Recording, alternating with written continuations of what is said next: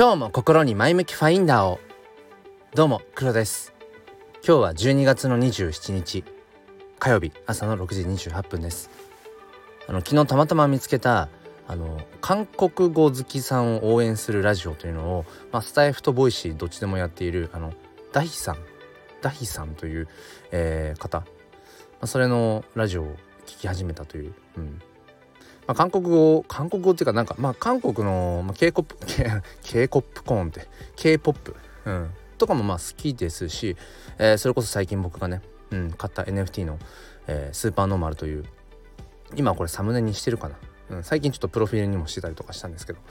うん、それもまあ韓国のジプシーさんという方が描かれている絵だし、まあ、結構韓国のカルチャーってものが好きなのかもしれないですよね。って思いながらいやただこの韓国語のうん、ラジオ、まあ、毎日毎日毎日毎日こう今日のように聞いていたらもしかしたら韓国語喋れるようになるのかなっていう、うん、ちょっとそこは分かりませんが、うん、なんかその新しいこと、うん、新しいことにこう触れるってなんかよく分かんないけどワクワクしますよね。まあそんな朝です。ということでえ今日はですね与えられる側よりも与える側でありたいよねっていうそんな話をしていきたいと思います。よければお付き合いください。このチャンネルは切り取った日常の一コマからより良い明日への鍵を探していくチャンネルです。本日もよろしくお願いいたします。ということで冒頭のねまあ雑談を必ず挟むんですが今日はなんかいろんなね雑談を挟みたかったんですよ。あの実はもう一個ね昨日えーと、料理研究家でありクレイセラピストの、えー、志島翼さん、まあ、通称つーちゃんと,、えーと昼間にコラボライブをさせていただいたんですね。であの僕もそのリンクを貼った、えーと、配信を昨日うんかな昨日したんですけども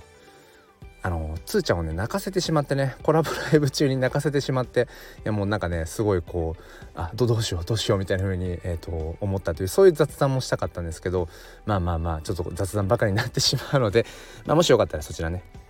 えー、リンクで聞いてみてください。あのめちゃくちゃ、あのー、深い話はね、えー、できたかなって思っています。ということで本題いきます。与えられる側よりも与える側でありたいよねっていう、まあ、そんな話なんですが、えー、まあ今回も、まあ、NFT 関係の話に絡めて、うん、話していきます。えーまあ、何かというと、まあ、NFT の、まあ、界隈ではアローリスト、まあ、一昔前は 一昔前っていうか、うん、1ヶ月前ぐらいはホワイトリスト WL ホワイトリストって呼ばれていたりしてでも最近はアローリストとか、えー、アローリスト、うん、でいいのかな、うん。えー、AL で表現されているんですけど何かというとその NFT を優先的に購入できるよっていうそういうまあ優先購入権みたいな感じですね。それ自体が NFT というわけではなくてその優先購入権を持っていることによって新しくこう発売される NFT、うん、の、えー、作品をまあ変えると、まあ、そういうものが AL と言います。この後全部 AL で言ってきますね。で、えっ、ー、と昨日かな、うん、あのリブ・ライク・ア・キャットっていう LLAC というまあ今日本の NFT 市場では、まあ、一番注目されている、まあ、プロジェクトコレクションなんじゃないかって思うんですね。まあ、あのどんなものかというと、まあ、絵柄のある NFT ですね。でまたもっと言うとジェネラティブといって似たような絵柄が、えー、何千種類とあるような、まあ、そういった、えー、NFT コレクションです。うん、でまあ方向性というかプロジェクトとしては、まあ、猫のように生きようよっていうどこかこう禅あの座禅の禅ですね禅のまあうん捉え方というか、まあ、だからすごく哲学的な僕も禅はすごく好きなのでうんそのコンセプトとしてまあすごくまあ、いいなと思うところはあります。でまあそれを運営しているのがまずあの周平さんというねえっ、ー、とフリーランスの学校かな？それをまあ運営されていたりだとかブログとかブロガーとでもありますよね。あとはマーケティングマーケターのところが、えっと、池早さん。まあもう本当に超インフルエンサーですよね。うん、であとその絵柄の部分イラストのその猫ちゃん可愛らしい猫ちゃんたちを描いているのがえうむこさん。うむこ。うむこ。これなんだかねちょっとこう、うん、はっきり言わないと、うん、違ったあの言葉に聞こえちゃうちょっと恐れのある、えー、名前ですがうむこさんという、えー、この方もうなんかねものすごくやっぱりもともとイラストレーターとして力のある方ででこれ3人ともその運営陣のこう3人が、えー、めちゃくちゃそのもうインフルエンサーなんですよねそもそも。だからある種チートというか、まあ、そういうのもあってものすごくまあ注目されている、まあ、プロジェクト NFT コレクションなんですね。でそれのアローリスト AL が昨日誰に配られったかっていうことが 分かるという発表があったんですね。でこぞっとこぞってみんなそれを、まあ、見に行くわけで、まあ、多分に漏れずね、まあ、僕も あの allowlist、うん、付与されてるかなとか思って覗きに行ったんです。うん、でまあ、みんながねこう自分はいくつあの allowlist もらいましたみたいなことをツイートで言っていたりとかディスコードの中でね、えー、言っていたりだとかしてうんでそのなんか様子を見ていて僕は今回のこの与えられる側よりもなんか与える側でありたいよねっていうことをすごく思ったんですね。でなんでかっていうとその結局この NFT 界隈で要はアローリストって、うん、やっぱりかなりその力を持ってるっていうか、うん、なんでそんなにみんなそのアローリスト欲しいアローリスト欲しいみたいなことになるのか、うん、ともするとアローリストを獲得するためにえー、こういう、まあ、ミッションをしてくださいみたいなことも、うん、結構あったりするんですね。うん、まあだからアローリストをもらうために動くみたいなことっていうのが結構あって、うん、そういうね条件付きの、うん、ものっていうのもあったりとか。あとは特定のこの NFT を持っている人はもう優先的にもう必ずこのアローリストを、あのー、配布しますよって場合もあるしね。うん、でなんでじゃあこんなにみんなこぞってアローリストがこう欲しいのかっていうと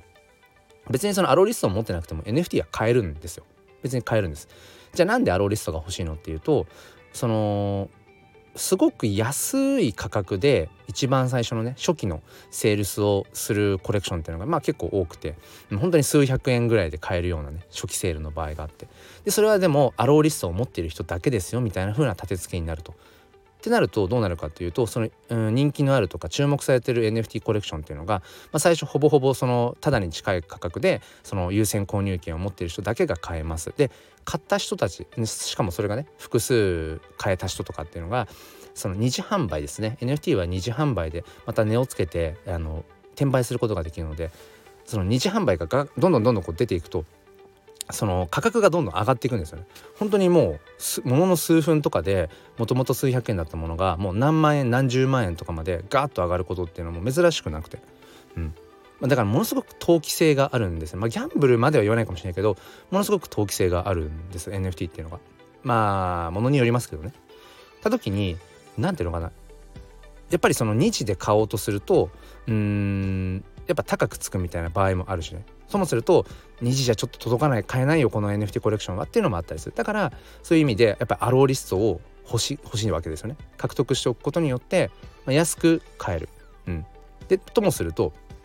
ね、複数体買えた安く買えた場合は、まあ、一つは例えばねうん自分で持っていてじゃあもう一個うんは売りに出そうかなってしたら、えーと、本当にもののなんだろうまあ本当に数十分とかの間に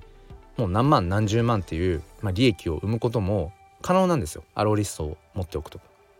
僕もこの NFT を始めて、えー、約10ヶ月間の中で実際にやっぱそういうね、うん、アローリストを持っていたがゆえに、うん、なんだろうな本当に瞬間的に数万円とか、のか、えー、利益を出して、うん、でそれでまた違ったね、えー、NFT を買うみたいなこととかも、うん、まあやってきているしだからこのアローリストというもののまあ魔力というのかな。それはすごく実感している一人なんですね。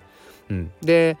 まあ、今回のそのじゃあリブライクアキャットのアローリスト僕も、えーと、CNP というクリプト忍者パートナーズという NFT あとは、えー、青パンダパーティーという、まあ、略して APP の NFT を持っているホルダーなので、まあ、その今回の LLAC の、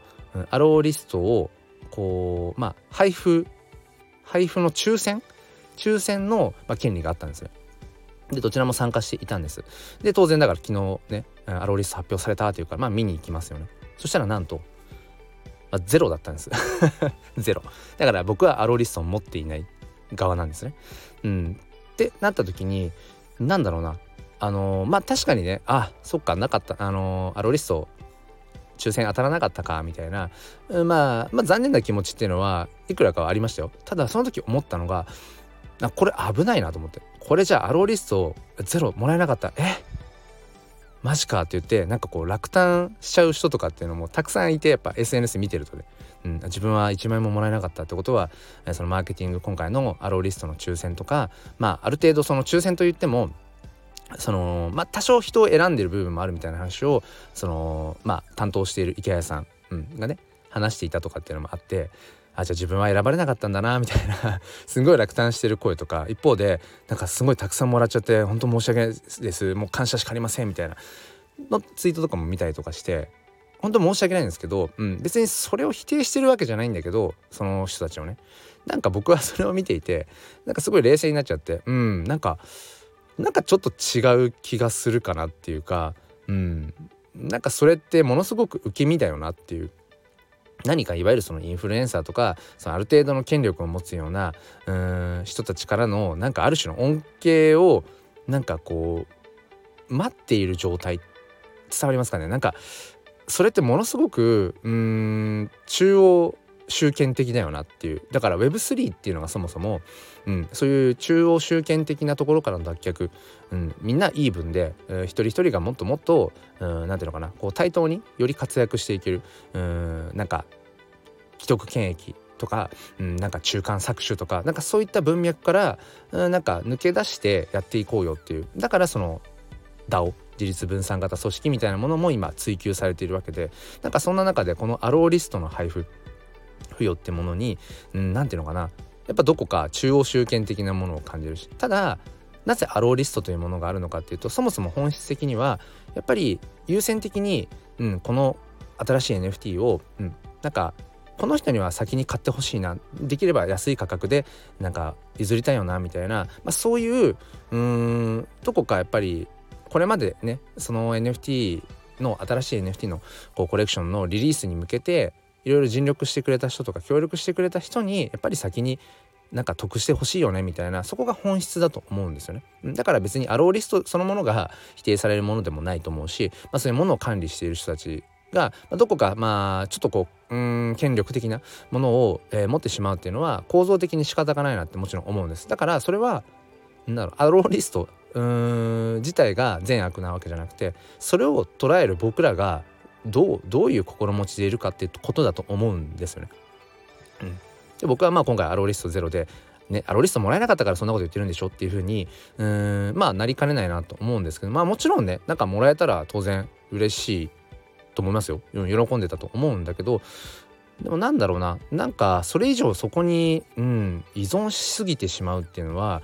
やっぱり危険かなってことを思うんですよね。うん、だから与えられることにうんなんかこうそこに期待してしまう、うん、それってなんかいわゆるその自分軸で生きるっていうところとちょっと違うのかなっていうことをうん感じていて。だからやっぱりそのギバーの精神 ギバーの精神って言ったりしますけど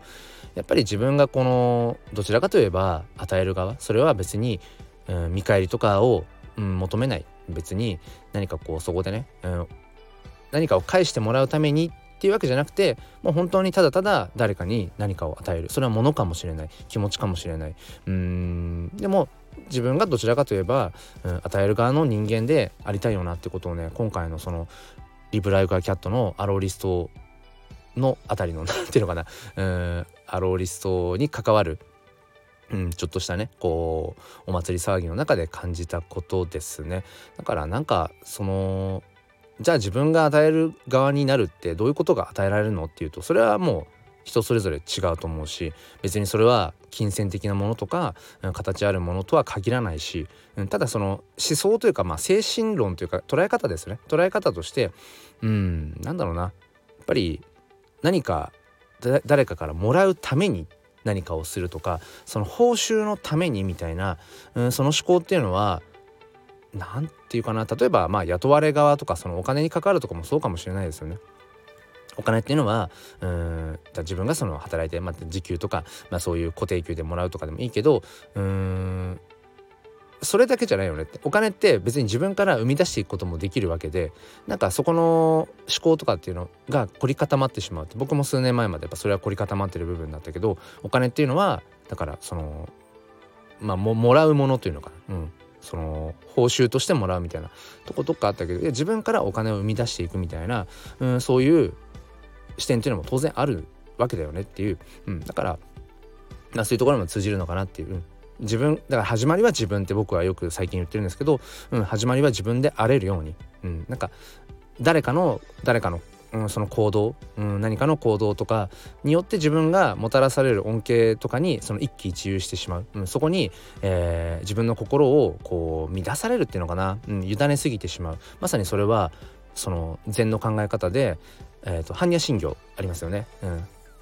それの教えとしてその悟りですよね。悟りの境地っていうのはあらゆるもののその執着を取り払う。その先にその悟りの境地があるということを、まあ、言っていて、まあ、僕はまあ人生をかけてそこを目指したいなと思うんですけどまあまあまだまだ遠いっすよね。いろんなものに執着したしてしまっていると、うん、まあなので今回そのリブライカーキャットというのがその禅の考え方みたいなところをどこかうんこう哲学として掲げているので、うん、なんかちょっとねその辺はちょっと皮肉にもっていうふうに思いました。ということでちょっと今日は長くなってしまったんですがお付き合いくださりありがとうございました、うん、年末だいぶ寒くなってきたというのと、まあ、仕事納めにこうね、えー、奔走している方も多いんじゃないでしょうか、えー、まあ自分のペースで、うん、それこそ自分軸でね。自分軸でこう生きる。自分軸で過ごす時間というのを大切にしていけたらと思います。それでは皆さん今日も良い一日を。そして心に前向きファインダーを。ではまた。